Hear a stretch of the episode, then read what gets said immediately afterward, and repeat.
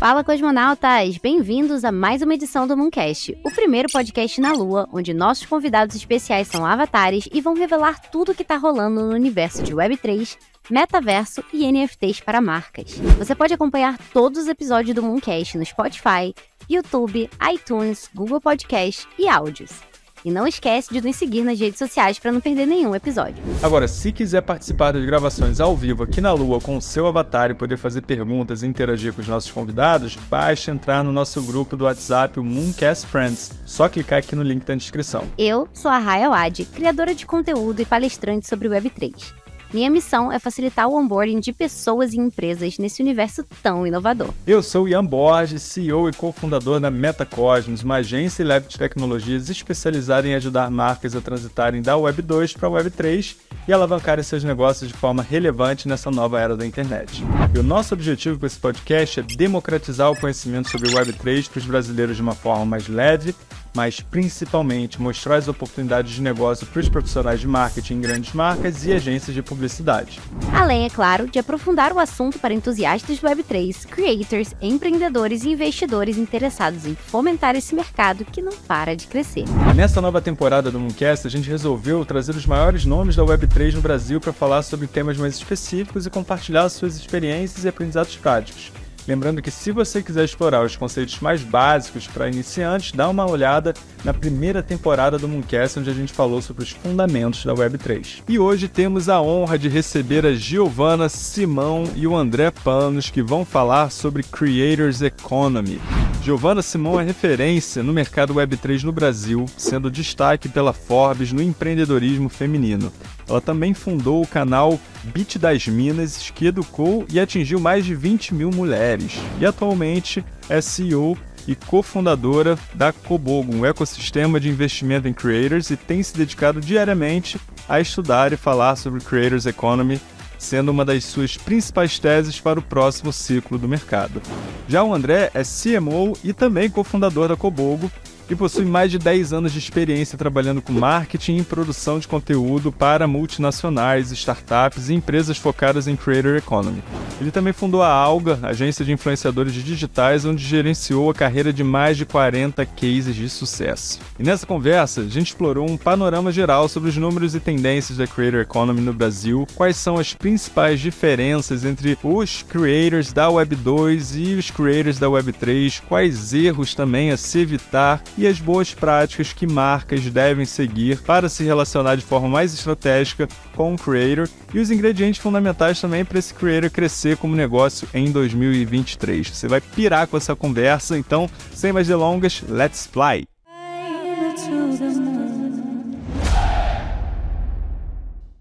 Então, primeiro queria agradecer o André e a Gi da Tobogo por terem topado o nosso convite para vir aqui no Mooncast Show falar sobre Creator Economy. Eu vou começar já fazendo o primeiro, né? Se apresentem. Quem é a Gi e quem que é o André?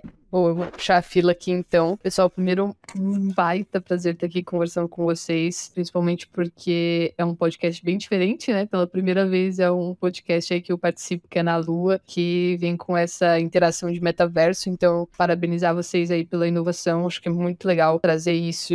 E esse é o verdadeiro onboard, né? Quando a gente consegue trazer as pessoas para vivenciarem isso. Então, vou apresentar rapidamente. Meu nome é Giovana, Giovana Simão, né? Meu sobrenome aí. É, mas sou bem conhecida como Beat das Minas. Estou é, na criação de conteúdo aí há mais de três anos com a ideia de ensinar o Web3 e falar sobre o empre empreendedorismo feminino para mulheres. É, me tornei destaque na Forbes do ano passado, né, 2022, no empreendedorismo, entre as top 5 mulheres aí que estão empreendendo, empreendendo na Web3. É, então a minha trajetória é muito legal e muito do que a gente está construindo hoje com o Creator Economy tem com essa base né, que eu vivi aí nesses três anos e a gente hoje pretende dar uma revolucionada no mercado com o que a gente está construindo com o Bogo e para isso é, a gente tem quatro fundadores, né, que é o Rafa, o André, o Pedro e o eu.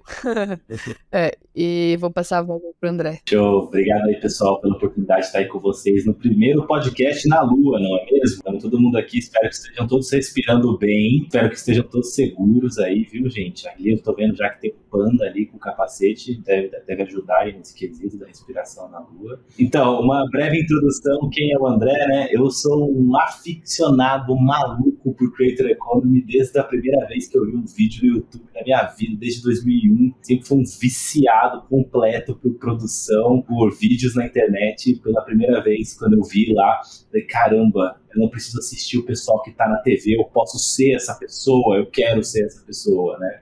E aí tudo começou, essa minha loucura pela produção de conteúdo, e isso fez com que eu me interessasse muito pelo marketing, né? Eu comecei a minha carreira lá em 2012, 13, no marketing, quando eu entrei na, na multinacional Unilever ali, eu fazia é, patrocínio de Axie Lula Palusa, foi uma grande experiência para mim. E foi lá que eu comecei a ouvir realmente sobre o marketing de influência, uma atração muito grande, né? Aí eu que não sou bobo nem nada, resolvi sair de lá e criar uma produtora para ajudar creators a se conectarem com marcas, né? Então, desde então eu venho ajudando creators a é, e startups de tecnologia a se comportar mais como um creator. Eu já tive meu canal no YouTube tive parceria com empresa nesse canal também, foi bem legal. E aí depois veio nessa trajetória, né, a gente criou a Olhagir, criamos a, Alga na ocasião, uma, a primeira agência do Brasil de influenciadores focados em Web3. E hoje a gente está com esse super projeto aí para fornecer para muitos influenciadores todo o ecossistema de inovação e empreendedorismo para que eles possam atravessar essa nova fase da Creator Economy, onde creators se tornam startups e captam investimento como gente grande, né? Então a gente está aqui para apoiar todos os creators aí no Brasil. É um pouco do, da minha intro aí, pessoal. Fenomenal. Muito bom, muito bom ter vocês aqui, galera. Estamos empolgadaço, inclusive vocês estão lindos aí, parabéns aí pelo, pela escolha dessa identidade virtual. Então, eu prefiro até ainda mais bonitos presencialmente, mas aqui já entraram no clima aí de forma linda. Agora eu queria começar com vocês uma pergunta básica, né, para quem está acompanhando aqui, são profissionais de marketing, então já talvez tenham mais interação aí sobre os termos que a gente vai usar, mas defina para gente o que é Creator Economy. Bom, Creator Economy é, é tudo que a gente vive nos últimos 10 anos na internet, basicamente. Creator Economy ela se inicia ali com a segunda fase da internet, né, quando as grandes plataformas surgem, a internet não é mais uma via de uma mão só.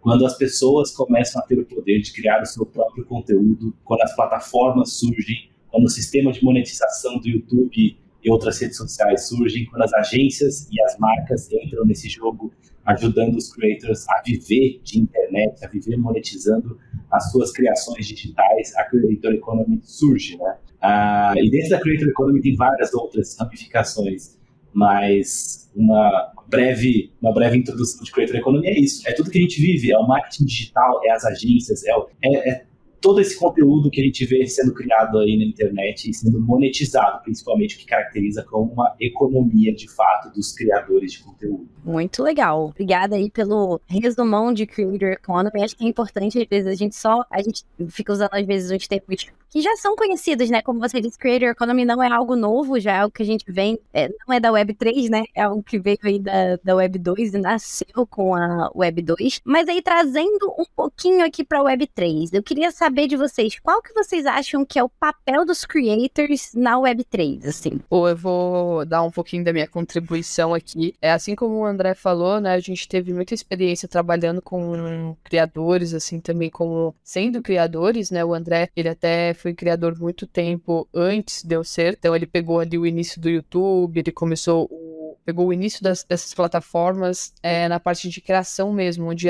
os, os creators começaram a se ver como profissional, começaram a entender que ali tinha uma forma de monetização. E esse esse processo ele foi muito natural. Então, você as, as marcas começaram a entender que tinha game ali, né? Que através da criação de conteúdo você conseguia expor, é, expor a sua marca, expor um pouco do seu brand, um pouco do que você está construindo através de uma outra uma outra pessoa falando sobre você mesmo, trazendo mais autoridade para aquilo que você está construindo. É a mesma coisa quando você sai num portal de notícia. Então, quando alguém está falando de você, é melhor do que você falando de você mesmo, né? Então, esse marketing de influência que foi sendo criado, ele trouxe a oportunidade para que criasse uma nova profissão, que são esses creators hoje. Então, antigamente eles eram conhecidos como os blogueiros, né? Que era na época dos blogs, então todo mundo escrevia. É, a Boca Rosa surgiu disso, que é um grande exemplo pra gente hoje de, de creator, né? É, ela surgiu ali no blog e foi evoluindo assim como as plataformas de rede social também foram evoluindo, então a gente tinha o MSN, Orkut, depois a gente foi pro Facebook, Instagram, e hoje muito forte aí a presença no TikTok. Então essa evolução natural, tanto de plataforma como é, das pessoas que expunham sua ideia, que estavam além da internet falando sobre um assunto que ela gostava, se vendo como um profissional, se vendo como um, como, opa, agora eu consigo fazer dinheiro falando na internet. E aí esse processo, né, é, hoje em dia ele foi tomando forma, tomando forma, se tornando um canal que girava muito dinheiro. E a partir desse momento, né, acho que principalmente 2022 é, para essa transição que a gente está em 2023, a gente fala muito hoje sobre a usabilidade, né, sobre a interação também dos creators para a Web3. Então, a construção, principalmente, eu acho que do onboarding, né, que a gente fala que é, é igual até comentei, muito legal que vocês estão construindo, porque hoje muito do nosso desafio em falar sobre Web3 é trazer quem nunca ouviu falar sobre Web3 a ter uma interação pela primeira vez, sem precisar baixar uma MetaMask, entender o que é Bitcoin, entender o que é esses nomes super difíceis da Web3.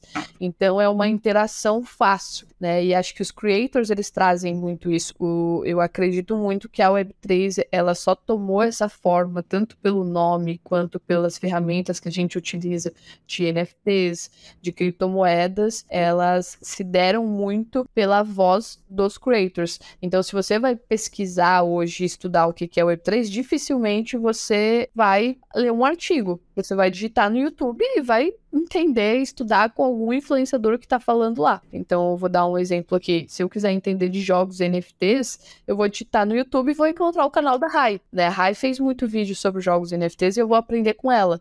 Então, a, os creators, eles são esses. O André que diz muito isso, né? Mas os creators são esses novos professores da Web3 que é, são capazes de dizer tendências, ditar movimentos, e que hoje em dia, para mim, é, a Web3 ela existe muito por conta desses professores, dessas pessoas que estão na internet, né? E você trouxe uns pontos de que, que eu queria entender se existem especificidades dos creators Web3 em relação aos creators mais Web2, vamos dizer assim. Você acredita que tenha um tipo de, de atitude, de comportamento ou de forma de produzir conteúdo que difere, porque quando a gente olha, até principalmente em termos de plataformas, né, quando a gente olha para o Web 2, tem uma predominância muito grande de, de creators em TikTok, YouTube, e na Web 3 existem novas, seja é, plataformas, mas também né, plataformas distribuídas, né, on-chain. Então, eu queria entender um pouquinho da sua visão das principais diferenças dos creators da Web 2 e para os creators da Web 3. Tá, vamos lá. Eu vou responder aqui. Ela que o dela, ela me disse que cortou, mas vamos lá. Diferente diferenças de um creator tradicional de um creator Web3, né?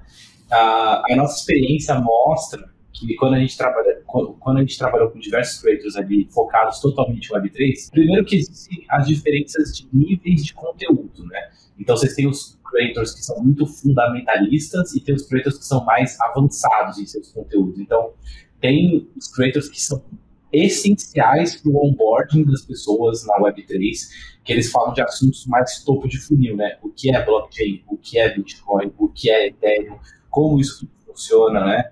É, e, e, a gente entra nessa toada de qual é o token mais promissor do ano, que, que, que eu não recomendo esse tipo de conteúdo, mas enfim.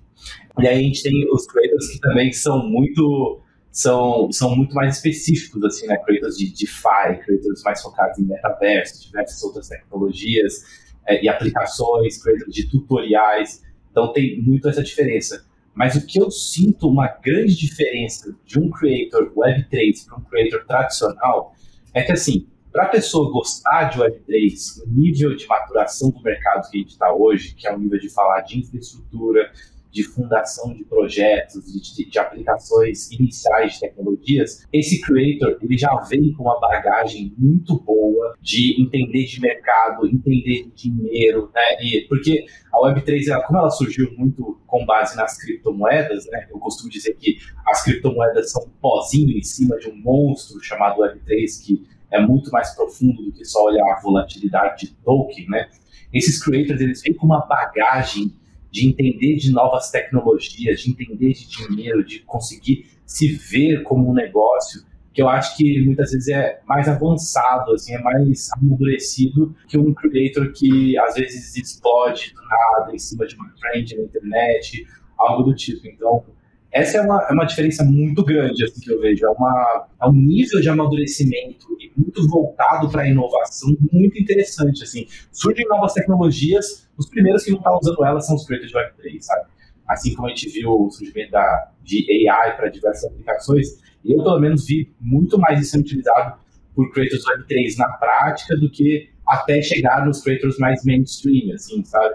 Então, eu gosto bastante desse viés dos creators de Web3, eles são muito abertos e muito avançados em diversos temas, além de criar conteúdo. Então, eu acho que eles agregam demais para o mercado da criação de conteúdo. Eles trazem, de fato, a inovação. Eles estão na fronteira da tecnologia mesmo, sabe? Muito legal. É, e você falou um negócio de, tipo, novas tecnologias, né? Que eu acho que isso, a galera, especialmente da Web3, assim como você disse, é, é a galera que tá na linha de frente, né? Estudando o tempo todo, pesquisando essas novas tecnologias. E aí, falando em questão de plataformas, hoje a gente conhece várias plataformas de Web2 aí, onde a galera cria conteúdo. Tem alguma plataforma para creators nessa nova fase da Web3? Assim, alguma plataforma inovadora que saiu por aí, que a galera tá focando um pouco mais o seu conteúdo? Ou o pessoal ainda usa essas plataformas padrões de Web 2 que a gente já conhece? Vou responder aqui que parece que a gente se teletransportou para outra dimensão. Acontece, acontece. Já que ela, já que ela volta para esse nosso plano espiritual aqui. Mas, sim, né, existem plataformas é, mais voltadas para a Web3 e elas são muito interessantes, porque elas, elas questionam todo o modelo de monetização hoje das plataformas que a gente tem, que são as tradicionais, né? É, o que eu quero dizer com isso? Hoje você tem, por exemplo, LivePeer, que basicamente é uma plataforma onde as pessoas, elas, é uma plataforma descentralizada, onde as pessoas fazem upload dos seus vídeos e tudo mais, e o sistema de monetização funciona de uma forma muito diferente e muito mais justa, na minha opinião, né? O que eu quero dizer com isso? Hoje, quando um creator ele vai fazer upload e monetizar um vídeo dele no YouTube, por exemplo, a receita que ele gera, ou seja, ele gera um fluxo de pessoas passando por aquele vídeo. Então, as pessoas que estão assistindo, elas estão sendo impactadas por um anúncio. O anunciante está pagando uma verba para a plataforma para aquele anúncio ser exibido. Né? Então, essa verba, ela hoje, ela é dividida da seguinte forma no YouTube. Se eu não me engano, Raiz, ele disse que tinha mudado alguma coisa nos últimos tempos mas até onde eu sei é 45% pro creator e 55% pro YouTube. Ou o contrário, eu não me lembro agora, mas é basicamente é essa equação. Então você pensa, o creator tá lá, se matando para gerar conteúdo, se esforçando pra caramba, mantendo uma consistência, agradando o algoritmo, entendendo de metadados, como fazer seu vídeo aparecer para sua audiência e tudo mais. E aí o dinheiro que ele gera para a plataforma, que é o fluxo que ele gera, que é interessante para anunciante, mais a metade dele fica com a plataforma.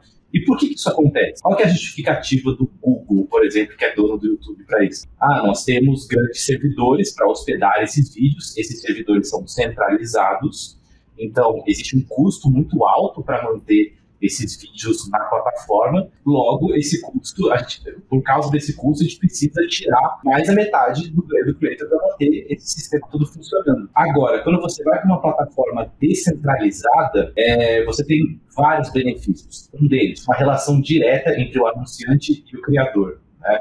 Então, o dinheiro que vai para a plataforma, ele vai direto para o creator.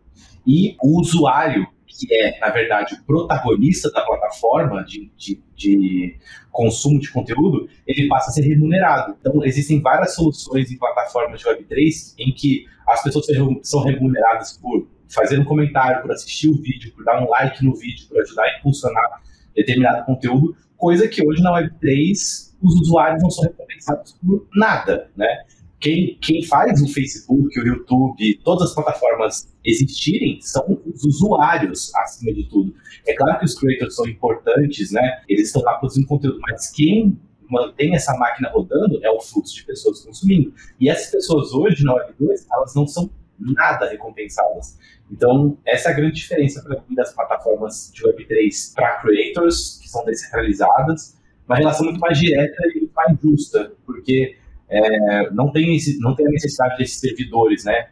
Os vídeos que as pessoas fazem upload nessas plataformas, eles ficam divididos, né, entre as pessoas que mantêm essa plataforma rodando, assim como a blockchain, né, que depende de várias pessoas para suportar o sistema que roda e autentica as transações. Né? É, eu acho que isso vem muito da, da, É o centro da Web3, né? A Web3 é isso. A Web3 é descentralização, é todo mundo que faz parte daquele ecossistema é ganhar de alguma forma e ser remunerado por aquilo. E aí, só falando um pouquinho da minha experiência como creator, eu já tenho plataforma, o YouTube da Web3, né? A Cos TV, que é uma plataforma onde você, quando posta é, vídeos, a pessoa que está assistindo, que está interagindo com aquele conteúdo, também é remunerada em tokens da plataforma, além de você também ser, porque o seu vídeo está sendo assistido. Então, todo mundo que faz parte ali daquele ecossistema acaba é, recebendo tokens ali daquela plataforma de alguma maneira. E aqui o próprio Mooncast, a gente coloca ele numa plataforma de Web3 também para áudios, né? é uma plataforma Web3 para áudios. então, os podcasts, é, bastante podcast Web3 lá. Então, é uma ferramenta que vale a pena explorar. Tem vários outros, né? Algumas plataformas de redes sociais descentralizadas, tipo Lens Protocol, é, o Diamond App também, como se fosse os Twitters descentralizado, né? Mas tem muita plataforma surgindo aí. E eu acho que, assim, eu mesmo como uma creator Web3, falo sobre assuntos Web3, o público para quem eu produzo conteúdo ainda tá nas plataformas Web2. Eu acho que a gente não teve uma adesão muito grande ainda dessas novas plataformas para que eu consiga produzir o tipo de conteúdo que eu produzo 100% em plataformas Web3. Eu acho que eventualmente a gente vai chegar lá, mas a curva de aprendizado ou até a gente chegar lá 100% ainda vai demorar um pouquinho.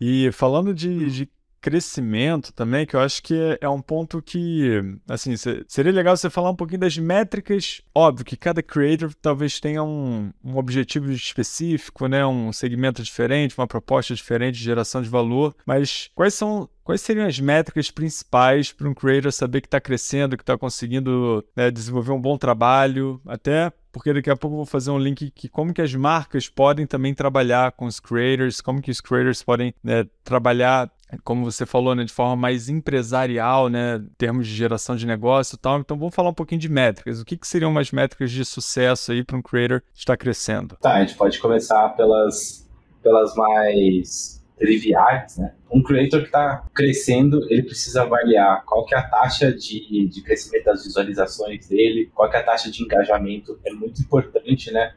é, que o creator ele saiba, né? Ok, beleza, eu tô tendo tantas mil visualizações, tantas centenas de visualizações, qual que tá sendo a minha conversão? Só que isso muda muito de acordo com cada plataforma, né? Então, por exemplo, quando eu vou para o mundo do YouTube, eu consigo avaliar visualização por hora, eu consigo avaliar o número de visualizações totais por período, é, aí eu olho também os likes. No, no painel de controle do YouTube, dá para olhar qual é a taxa de engajamento com a minha thumbnail, isso ajuda o youtuber a, a aumentar a performance dos vídeos dele, né? Então, como que ele consegue pensar na thumbnail dele para que quando ela apareça para o público as pessoas queiram clicar, né? Só que no YouTube, esse é um jogo muito mais complexo, né? Tanto que tem um dashboard super é, completo no YouTube para o creator conseguir avaliar as métricas dele e tudo mais. Quando você vai para o Instagram, você tem né, as diferentes, diferentes métricas, né? Quantos seguidores você tem, quantas visualizações nos rios, que normalmente vão ser mais altas, porque hoje o Instagram vive uma briga com o TikTok, que ele quer distribuir mais esse tipo de conteúdo do que, por exemplo, posts do feed. Cara, tem muitas métricas, assim, eu acho que você pode até direcionar a pergunta para o que você quer mais saber, mas normalmente é avaliar as visualizações versus a taxa de comentários, taxa de engajamento, né, e quantos seguidores a pessoa tem. Então, por isso que é muito importante, né, o creator não pensar assim, ah, eu vou comprar uma conta que tem 10 mil seguidores, aí ele faz um post em 10 likes, isso é super mal visto, né? Porque é isso que denuncia, assim, que a, das, do, de 100% da sua base, cara, se meio por cento estiver é, engajando com seu conteúdo, isso é um péssimo sinal. E você também estraga o algoritmo dessa plataforma, né? Mas, de modo geral, o creator ele tem que ter ali um, um crescimento constante e tem que e, e a taxa de engajamento dele tem que acompanhar esse crescimento, né? Tem que ser no mínimo 10% de engajamento em relação às visualizações totais, a taxa de seguidores que ele tem, né? Mas cada plataforma é uma, né? Porque, por exemplo, no, no TikTok tem uma distribuição muito agressiva dos conteúdos, né? Porque o TikTok ele ainda está sendo bonzinho com os criadores de conteúdo distribuindo, ele tem uma forma de atuar com seu algoritmo que é bem diferente das outras plataformas. No Instagram o jogo é outro, você tem que brincar tanto com os rios, com o post de feed, com os, com os, os stories, né? Mas basicamente é isso. Taxa de seguidores crescendo na mesma proporção que o engajamento está crescendo. E, e é isso. E, aí, e, como que o creator ele vai sacando da audiência dele, ok, quais horários funcionam mais, qual tipo de conteúdo funciona mais, qual formato de conteúdo está funcionando mais para determinado nicho e está sempre avaliando as referências do que ele gosta, do que funciona para aquele nicho e sempre buscando inovar também, né? Não só fazer mais do mesmo, não só fazer trend, mas o que, que você de fato está agregando para o seu nicho, né? Como que você consegue é, fazer os dois mundos coexistirem, né? A geração de valor para sua audiência e atender o algoritmo, né? Fazer trend e tudo mais para manter uma constância de crescimento.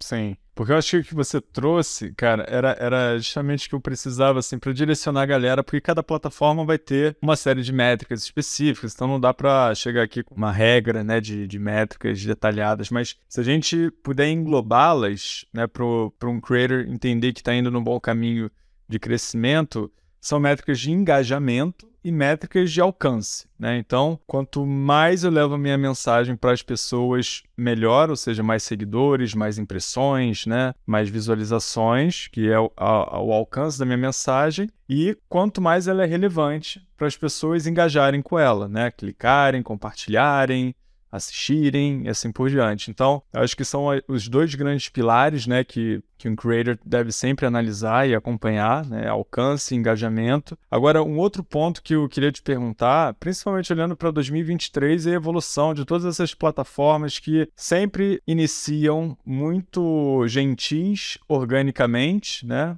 Para as pessoas e elas começam depois a ter que fazer dinheiro, né? Ter que né, lucrar, né? Pressão dos acionistas e aí elas começam a se tornar plataformas de marketing, né? Vendo principalmente aí a evolução da meta com Facebook, Instagram, que hoje em dia é muito ingrato para o creator, né? Ficar apenas na, na criação de, de conteúdo, na publicação de conteúdo orgânico. Você precisa ser um fenômeno, né? Para realmente chegar a essas taxas que você falou de 10% de engajamento. Mas um outro caminho que que eu acredito que é um caminho legal para creators que estão começando a se perceber como negócio, é ter todo esse apoio de marketing de tráfego pago, né? De mídia paga, de conseguir levar os seus conteúdos não só para sua própria audiência, mas para pessoas parecidas com a sua audiência, nessa pegada de look-alike, é de ter uma segmentação bem específica para o tipo de audiência que conecta melhor com você, engaja com você, não só para consumir o seu conteúdo, mas eventualmente para comprar produtos futuros seus também. Então eu queria né, que você me falasse um pouquinho da sua visão sobre o papel dessa habilidade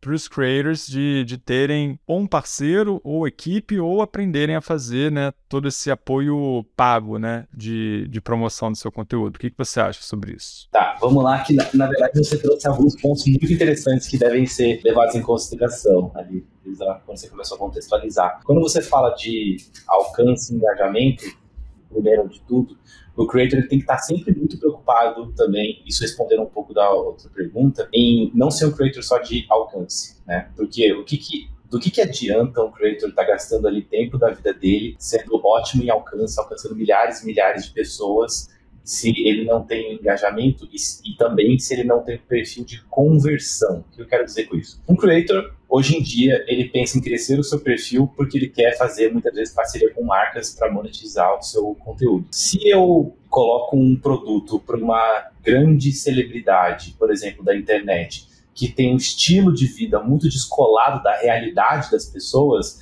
às vezes um anúncio nessa grande celebridade vai converter muito menos do que um creator pequeno em que as pessoas se identificam muito com ele. Ele não tem um grande público, mas ele tem um altíssimo engajamento, muito focado em conversão. Engajamento não é a mesma coisa que conversão, né? Comentar, dar like e tudo mais, não significa que aquele creator vai trazer resultados para uma marca. Quando o, o Ian falou dessa parte das plataformas que elas começam boazinhas, elas apoiam os creators, dão um grande alcance, de repente elas mudam para agradar os acionistas. É, na verdade, o que acontece muito é que assim, as plataformas, o crescimento das plataformas de redes sociais, eles acontecem em diferentes fases, né? Quando uma plataforma surge, como a gente viu historicamente né, acontecendo, o que, que ela precisa fazer? Ela precisa fomentar o ambiente de creators. Ela precisa ter criadores de conteúdo para que as pessoas venham até a plataforma. Então, existe uma série de incentivos que as plataformas aplicam para que os creators venham, se sintam seguros e ali eles recebem incentivos. Então, por exemplo, no início do YouTube, a monetização era gigante por milheiro de visualização para aqueles primeiros youtubers ali em 2010, né? Existiam YouTube Spaces espalhados pelo Brasil, em Londres, em Nova York, espaços físicos de capacitação de creators, e de repente os creators, é, os que não entendem o, como o sistema funciona, eles se sentem largados pela plataforma, porque de repente agora eles não são mais o foco. Quem que é o foco da plataforma? É o anunciante. Porque agora que já tem creator lá dentro, já tem pessoas assistindo esses creators, agora ela precisa trazer dinheiro de marketing para essa plataforma continuar funcionando, para os creators continuarem sendo monetizados e para que as pessoas continuem assistindo para que o jogo continue, né? Então, aí corta-se o alcance para que o anunciante pague mais dinheiro e que o creator trabalhe mais e que tenha mais pessoas assistindo e por aí vai, né? O que a gente está vendo hoje no TikTok é o YouTube de 2010. Então, pra gente que fala assim, cheguei tarde no YouTube, cheguei tarde no Instagram, então vai pro TikTok, porque a onda está começando agora e ainda está aberta, a janela está aberta para crescer. E esse jogo vai mudar nos próximos anos. O Gary Vee, inclusive, fala isso. Então, é, é, é eu vejo dessa forma.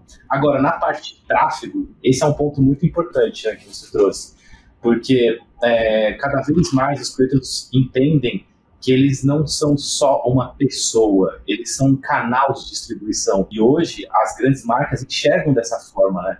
Elas enxergam valor, é claro, na pessoa do creator, mas mais valor ainda na comunidade por trás. Ou seja, o creator ele é um canal de acesso das marcas para atingir é, a comunidade que ele fomentou ali. Só que no alcance orgânico, naturalmente, os creators têm um alcance de mais ou menos 10% sobre a audiência total deles, né? Então a plataforma faz isso de propósito. Então, um creator que tem ali seus é, 100 mil seguidores, vamos colocar assim um exemplo, né? A audiência orgânica que ele vai bater normalmente vai ser 10 mil seguidores, por exemplo.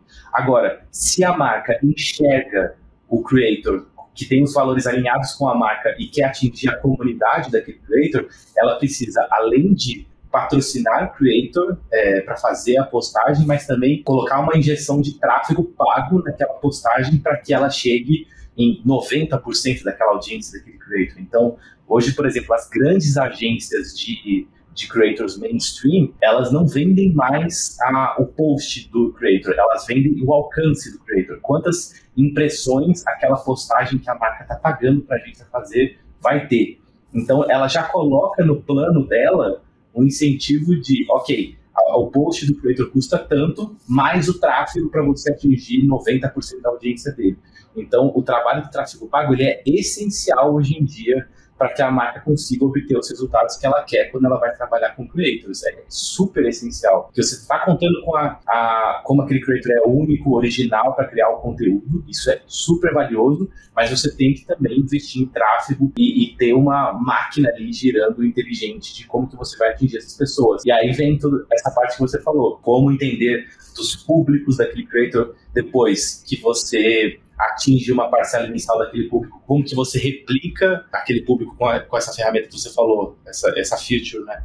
O lookalike, como que você replica esse público, uma amostra do público para criar um público mais amplo e conseguir atingir mais pessoas. Então é muito interessante essa, essa ferramenta, assim, porque, por exemplo, uma marca, ela pode ter uma página que ela quer gerar maior conversão. Ela contrata um creator, ela é, faz o briefing, o creator faz a postagem e ela faz o, o, tráfego em cima. Esse tráfego que está vindo daquela audiência, ele vai alimentar o pixel da página que a marca quer é, impulsionar, por exemplo, que, ou que ela quer que aconteça a conversão. Uma vez que o creator gerou esse tráfego de pessoas indo para aquela página, a marca consegue depois, com esse pixel alimentado, criar outros públicos parecidos e consegue fazer o seu próprio tráfego pago com base nesses outros públicos, né? Então, é um caminho.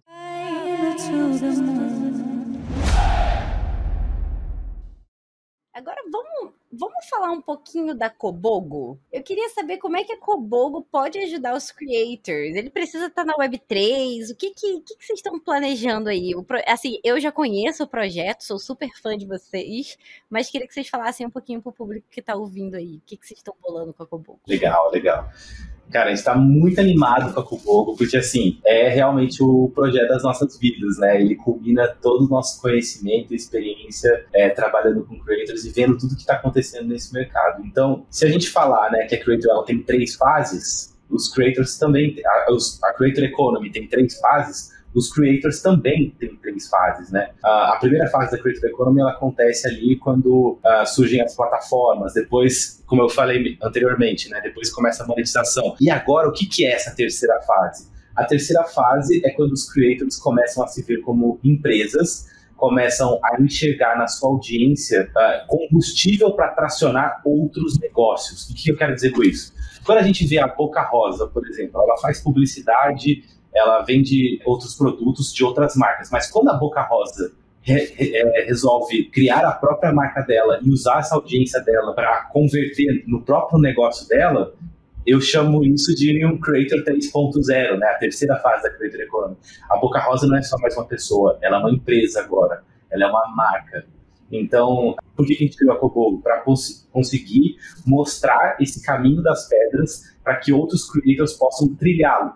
Né? Então, a Kobogo ela é um ecossistema de investimento em creators, é, onde a gente tem diferentes fases desse ecossistema. Né? A, uma das fases é uma plataforma que a gente chama de Kobogo Social, onde os creators podem criar o seu próprio perfil e ter ali um, um, super dashboard das suas próprias métricas, poder utilizar isso para mandar para anunciante, para fazer, para se apresentar de forma mais profissional na internet, mas acima de tudo, para que os investidores possam olhar para o creator não como uma pessoa, mas como um ativo que pode ser investido, né? A gente tem uma outra fase da Kobogo também, um outro, uma outra parte do nosso ecossistema que é o Launchpad, que é o Kobogo Launchpad, que é, um, é uma trilha de capacitação para creators em empreendedorismo e venture capital. Então ali os creators vão entender que eles são empresas em potencial, como criar, como gerir essa empresa, como captar investimento, como se preparar para falar com investidores e como alocar esses recursos da melhor forma para poder alavancar o seu negócio. Né? E a gente tem a nossa comunidade da Kubo, que hoje a gente está ultrapassando 600 é, mil, 600 mil, 600 membros, mas a, a, ideia da nossa comunidade é que ela é formada por creators, investidores e profissionais da Creator Economy, né? Então, a ideia dessa comunidade é ser uma inteligência de mercado da Creator Economy. Então, juntos, a gente está o tempo todo de, debatendo sobre qual é o futuro da Creator Economy, quais são os grandes cases de sucesso da Creator Economy, quais são esses creators que já estão se posicionando nesse novo mercado, criando seus próprios negócios, né? E ali a gente consegue fomentar esse debate, é, elevar o nível de consciência dos creators para essa nova fase para que o mercado está caminhando mas no final das contas, esse ecossistema inteiro existe, tanto de organizar as informações no Kobogo Social, capacitar os creators no Kobogo Launchpad e fomentar o debate de creator economy da nossa comunidade, porque a Kobogo, na verdade, é uma investidora de creators. Então a gente tem um fundo, a gente está é, incorporando um fundo de investimentos que vai de fato colocar dinheiro nos creators e poder acelerar a carreira deles. E aí qual que é a, a grande ideia por trás disso? Nessa comunidade, essa comunidade ela ainda vai evoluir para o modelo de DAO, né? como a gente é, trata bastante em Web3. E dentro dessa DAO, os creators vão ter um incentivo para estar participando, selecionando e falando de Creator Economy, porque eles, essa DAO, a função dela principal vai ser conseguir selecionar os creators que deveriam ser investidos pelo nosso fundo. Então imagine uma venture capital que tem o seu deal flow, né? Então a, a Kobogo é uma espécie de venture capital que tem o seu deal flow monetizado e totalmente voltado para creators, E quando ela investe nos creators, a performance do nosso fundo ele vai ser direcionado para o tesouro dessa DAO. E os creators que fazem parte dessa DAO são detentores desses tokens. E eles têm o poder de impulsionar os creators investidos. Logo, esses creators que são impulsionados, é, eles acabam se valorizando, então a performance do fundo é beneficiada disso e a valorização do token acontece por consequência. Então, isso é Kobogo é uma gestora, investidora de creators, criando essa nova classe de ativos, né, que é olhar para os creators como uma empresa, como um ativo que pode ser investido. E de quebra, a gente está abrindo as portas da Creator Economy para investidores do mundo todo de forma escalável. Fenomenal, cara. Muito lindo. E é inovação em cima de inovação, né? São camadas e camadas, por isso que dá para entender claramente a diferença de mentalidade até, eu acho, dos creators mais Web3 em relação ao Web2, que foi aquilo que você, Gil, estavam falando bem no início, né? Em termos de, de até maturidade, de visão estratégica, né? Para se considerar negócio e não ser apenas um, um ato de sorte, né? Ou um conteúdo viral que te trouxe, né, milhões de pessoas e você se tornou um creator ou um influenciador, né? E agora você levantou um ponto que para mim é muito interessante, que a maior parte do público aqui que acompanha o podcast, como eu falei, são profissionais de marketing trabalhando em grandes marcas, né, são agências de publicidade que pensam muito dentro do mix de lançamento de um produto ou de uma campanha mais perene, de parcerias, de envolver influenciadores, creators, né, na sua na sua comunicação e na sua cocriação e assim por diante. Então eu queria que você falasse um pouquinho da, da visão de como um creator, assim, se você pudesse falar três coisas principais que o creator ele precisa se atentar para conseguir trabalhar de forma mais estratégica com marcas, se tornar né, um creator mais estratégico para marcas trabalharem junto, né? E você falar um pouquinho também para o lado da marca, né? O que, que a marca deve olhar e como que ela deve buscar o melhor mix ou aquele creator que vai agregar mais valor para sua marca, né, para sua estratégia. Então, me falar um pouquinho dos dois lados, como que um pode gerar valor mais para o outro e trabalhar de forma estratégica. Legal, isso é um ponto muito bom. Acho que essa é a melhor pergunta para esse podcast aqui. Assim, do lado do creator, eu acho que escolher o seu nicho com muita sabedoria e com o coração muito importante. O que eu quero dizer com isso? Uh, tem aquele conceito japonês né, do Ikigai, que é o que você faz, é o que você gosta de fazer, o que você faz bem, o que o mundo precisa e o que o mercado está disposto a pagar. Se o creator ele consegue encontrar essa resposta dentro dele, então ele tem que revisitar os seus pontos fortes, entender o que o mercado precisa e encontrar essa resposta. Ok, o que eu sei o que, que eu vou de fato agregar valor e o que, que as pessoas estariam de fato dispostas a pagar do que eu sei. Se o creator consegue responder isso, ele com certeza vai ter sucesso em se conectar com marcas, porque ele vai estar tá gerando valor, existe demanda no que ele está fazendo, ele faz isso bem e ele está fazendo o que ele gosta, que é o que garante consistência na produção de conteúdo, apesar do algoritmo estar tá te tratando bem ou não, né? Então acho que todo creator tem, tem que pensar muito com estratégia e coração ao mesmo tempo, porque não existe rede social sem consistência e não existe sem consistência sem paixão na criação de conteúdo. Do lado da marca, eu acho assim, tem dois pontos que eu, que eu ressaltaria decisão com base em dados, não em gosto. Então, é, o que a gente sabe que acontece muitas vezes é que a equipe de marketing das marcas muitas vezes escolhem creators que elas gostam pessoalmente, as pessoas da equipe gostam pessoalmente. Ah, eu acompanho o tal creator, vamos contratar ele. Isso acontece, acreditem ou não, mas isso acontece. Então, às vezes, é, a decisão de grandes marcas, ah, vamos, vamos fazer com a blogueira tal porque eu gosto dela. Gosta dela com base no quê? Com base em que dados? Qual o demográfico? A, a, minha, a minha marca, ela precisa atingir qual público? Qual creator está batendo com esse público? Hoje a gente tem ferramentas que te dão essa resposta. Então tome suas decisões com base em dados, não em achismo e não com base em emoção. Isso é muito importante e acontece. Isso ainda pode ser melhorado. E outra coisa é, dê um pouco de poder para os creators. O que eu quero dizer com isso? Não adianta nada você. É igual você pensar numa grande empresa de tecnologia, por exemplo.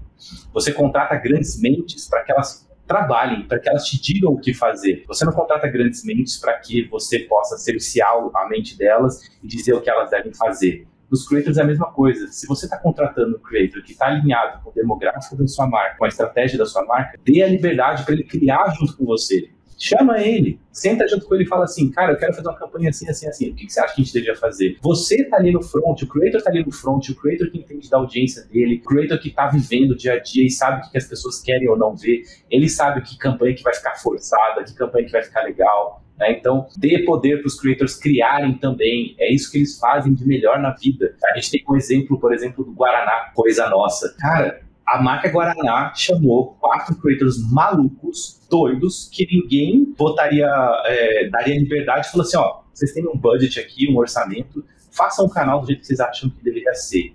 Criem a maior loucura. E, cara, o que eles fizeram? Um dos maiores cases de marketing de influência do Brasil. Eles criaram um canal que tem alto engajamento, tá super alinhado com a audiência, é jovem, é descolado, é muito engraçado. Por quê? Porque a Guaraná deu um passe, uma, uma carta em branco para eles. Falou assim, criem. Então, é claro que tem marcas que não vão fazer nesse nível, né? Tipo, criem o que vocês acham, toma o dinheiro. Mas existem casos, inclusive, que são um dos maiores cases de sucesso por exemplo, a Nike foi lá, deu é, não sei quantos mil dólares pro Casey Neistat para ele viajar ao mundo e fazer o que ele quiser. Saiu uma das campanhas mais virais da história da Nike disso. É, mas assim, a marca ela pode dar um pouco mais de liberdade e criar junto com o creator. É, é, é realmente olhar para o creator como uma autoridade daquela audiência e falar: talvez você saiba mais do que a minha agência, o que, que o que a marca precisa saber, sabe? E, e, e às vezes pode acontecer, né? E por que não? Por que não? Eles estão lá vivendo. Então, esses são os conselhos que eu daria para os creators quanto para as marcas.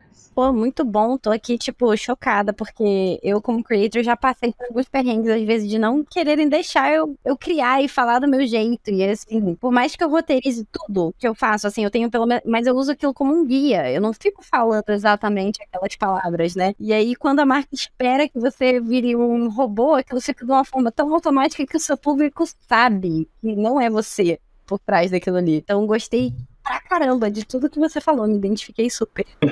muito legal, Raya. Você vive muito isso, sabe isso na pele, como é. E às vezes vale o creator, às vezes, bater no peito e falar: eu acho que o, que o, briefing de vocês poderia ser assim. Ah, talvez não, talvez, faça. Ah, eu faço. É, vai lá e faz. Eu não, eu... E mostra. Porque às vezes a, a visão do creator, Raya, ela é tão criativa e tão descolada da realidade que é melhor fazer e mostrar do que contar o que vai fazer, sabe? Sim, aham. Uh -huh. Eu prefiro mil vezes. É, é a, a, a, os projetos, às vezes, que dão mais certo é onde só me passam ali mais ou menos uns, uns talking points, vamos dizer assim. E eu faço, entrego e pronto, acabou. Mas enfim, gostei muito de tudo que você falou, André. Me identifiquei super. E aí eu queria ouvir de você um pouquinho. Qual que você acha que é a previsão para o mercado de creators nos próximos três anos, vai, vamos botar três anos aí. Ah, já ia te dar de dez anos, mas só em número. tá, não, pode falar de dez também, se quiser falar, tipo, curto prazo, longo prazo, vamos. Não, brincadeira, é que a gente, só, a gente só tem esse dado, né, de que hoje a Creator Economy é uma economia que, que circulam por volta de 100 bilhões de dólares e nos próximos 10 anos isso vai, vai triplicar, então vai ser de 300 bilhões de dólares. Isso mostra o o quanto a água ainda tem para rolar nesse mercado, quanto dinheiro ainda vai entrar e quantos creators ainda vão nascer né, e começarem na internet. Né? Então, essa é a visão de longo prazo. Assim, o mercado é gigante, vai crescer muito ainda. Assim, nos próximos três anos, o que, que eu posso dizer né, do que eu já tenho visto?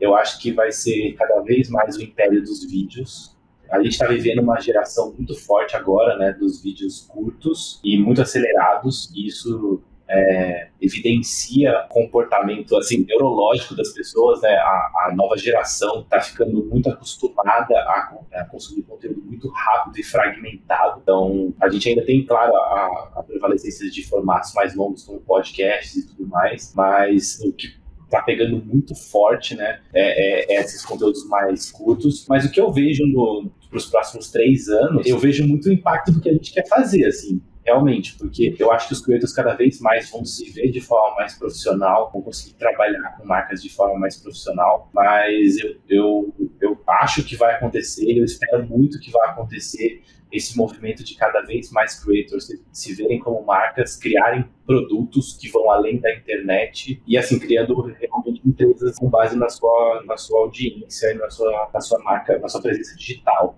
Né? É isso que eu vejo assim próximos três anos, né? uma maturação, um profissionalismo maior dos creators e cada vez mais marcas apostando muito forte em creators para humanizar a sua comunicação, que é muito importante, né? Pessoas compram de pessoas, essa é a máxima da creator economy. Então, ah, e também é, é, bem legal também ver o movimento de pessoas com grande poder de decisão das empresas cada vez mais se posicionando na internet. Isso eu acho lindo de ver, assim, porque as marcas estão entendendo também que é legal contratar creators, mas é muito importante também para uma questão de autoridade transparência da marca. Às vezes você tem um, um CEO, um CMO da marca ali se posicionando muito forte nas redes sociais, né? A gente tem o, eu só lembro do, do sobrenome dele agora, o Branco, que era o CMO do McDonald's, fazendo uma presença muito forte na internet é, e se tornando realmente uma referência. E, e ele consegue transpor essa referência que ele criou na marca pessoal dele para o McDonald's e vice-versa, né? É, esse, é isso que eu enxergo, assim, profissionalismo dos creators, marcas apostando cada vez mais nos creators e, pessoas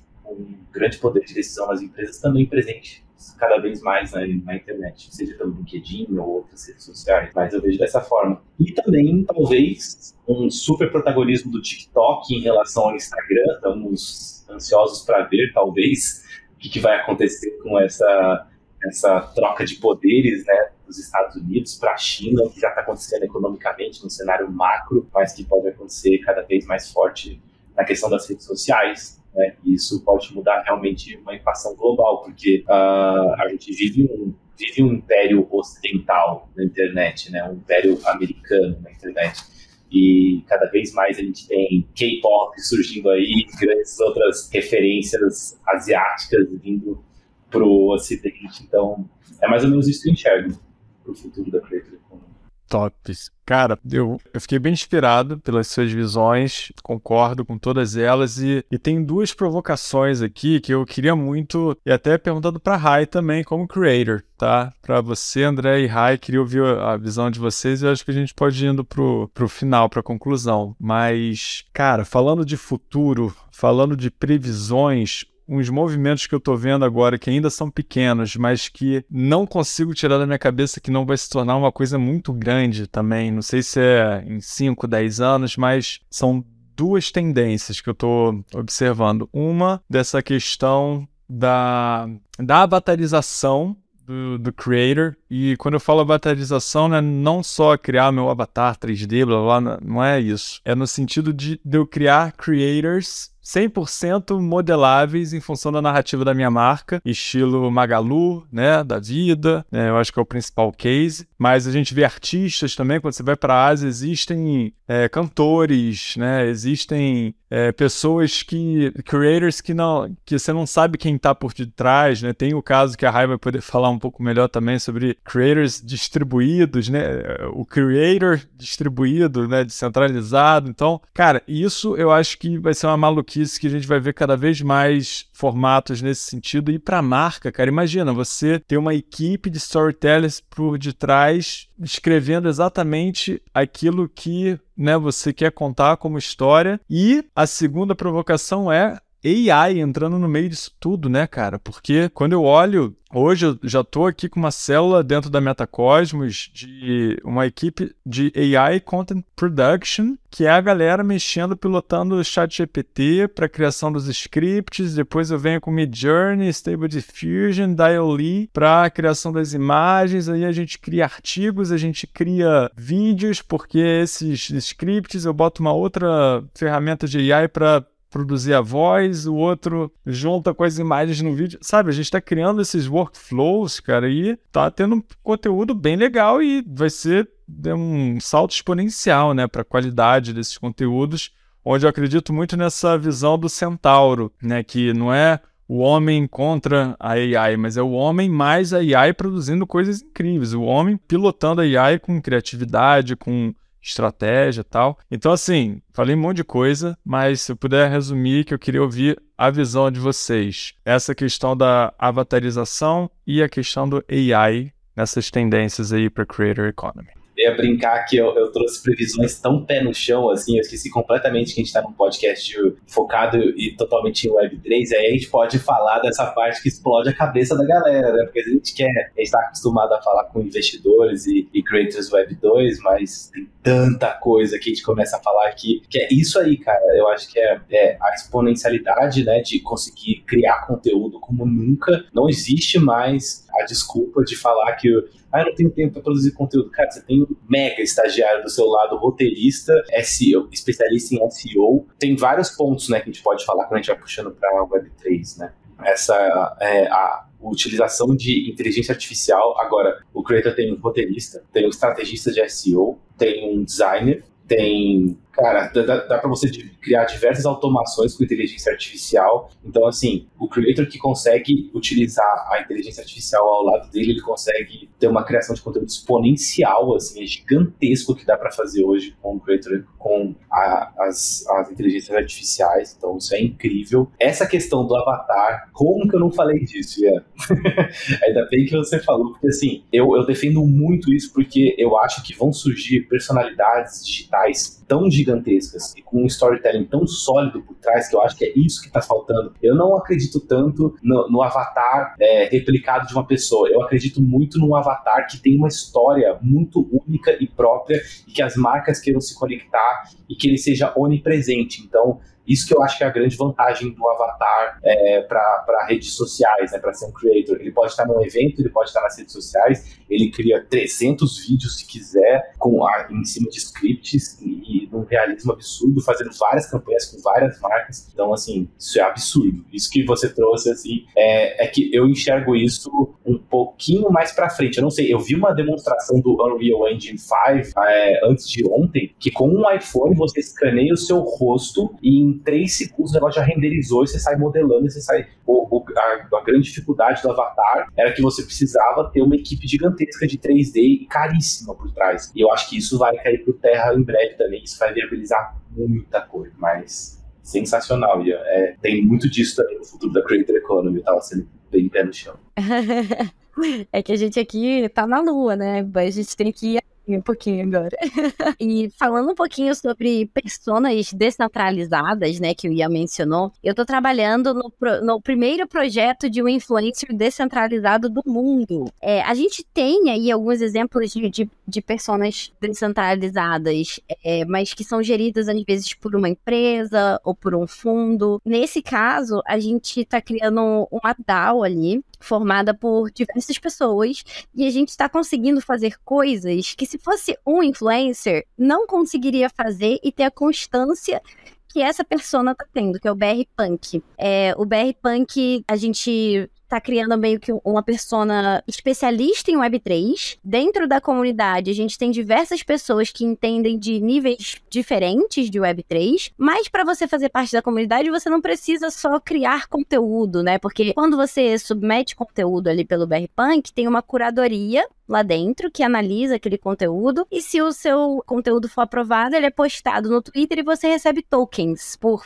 fazer aquilo, né? Só que tem outras formas de você contribuir. Eu, por exemplo, já participei de alguns painéis em eventos presenciais é, representando o BR Punk. Eu já dei aula na SMAF, que é a Escola de Magistratura do Paraná, representando o BR Punk. O BR Punk está fazendo curadoria de vários eventos de Web3 aí. Então a gente está fazendo curadoria do NFT Brasil, está fazendo curadoria do Blockchain São Paulo, Blockchain Rio. E tudo isso porque tem uma comunidade trabalhando por trás dessa persona, né? Ele se vende como BR Punk, mas tem ali diversas pessoas, mais de 100 pessoas no Discord, mas que participam ativamente da comunidade, tem mais ou menos umas 15 ali hoje, e cada um fazendo um pouquinho de alguma coisa, cada um fazendo o que é bom e contribuindo com o que consegue. E aí, com isso, a gente tá conseguindo criar um super case, assim, tá sendo muito legal fazer parte desse processo. Eu tô aprendendo pra caramba e vendo o poder da descentralização, né? O poder de ter várias mentes brilhantes ali por trás de uma única persona, vamos dizer assim. Tá sendo bem legal, bem legal mesmo esse projeto.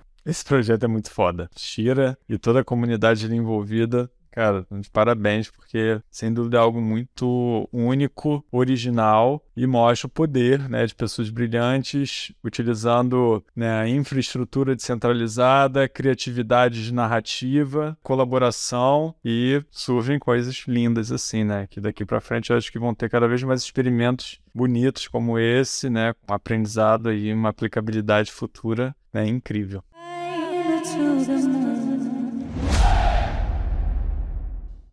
Cara, muito bom. André, espírito da Agi.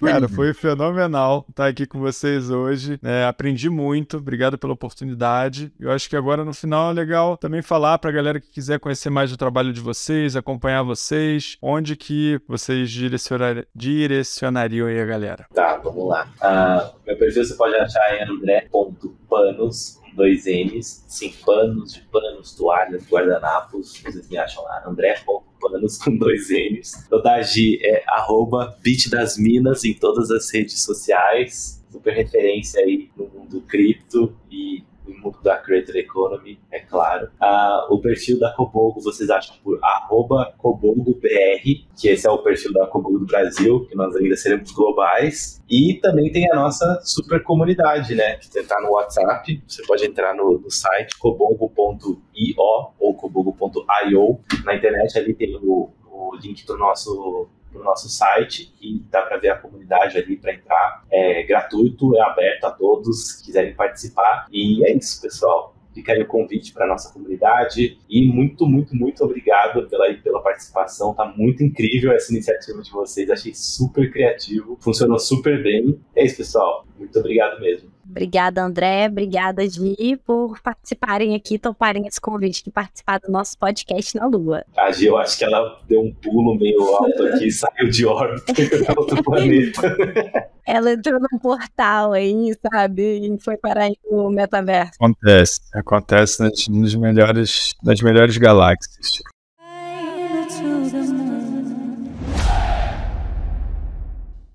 Então é isso, cosmonautas. Foi um prazer estar com vocês em mais um episódio do Mooncast, explorando o universo da Web3. Se você curtiu o tema de hoje, lembre-se de conferir os outros episódios do nosso podcast e compartilhe esse link agora com pelo menos mais uma pessoa que você acredita que vai gerar valor. E se você quiser participar das gravações aqui ao vivo na Lua com o seu avatar e ter a chance de fazer perguntas e interagir com os nossos convidados especiais, basta entrar no nosso grupo do WhatsApp, o Mooncast Friends. Só clicar aqui no link na descrição. Lembrando que o Mooncast é uma produção em conjunto com a Metacosmos. E para conhecer mais sobre nossos projetos, é só seguir o arroba R-A-I-A-U-A-D, nas redes sociais para mais conteúdo sobre o Web3 ou entrar em contato para agendar palestras sobre o Web3 de forma simplificada na sua empresa. E se achar que precisa de um parceiro para te ajudar a alavancar sua marca de forma relevante na Web3, trabalhando com as suas equipes de marketing e agências de publicidade, acesse o site metacosmos.com.br, Cosmos com K, e conheça nossos serviços que vão desde consultoria estratégica, treinamentos em company, pesquisa de mercado até execução de A a Z das suas ativações em metaverso e com NFTs. Acesse o site e agende uma consultoria gratuita para que a gente já possa te orientar com os passos iniciais. Valeu, cosmonautas! Os links todos estão aqui na descrição e a gente se vê no próximo episódio do Mooncast.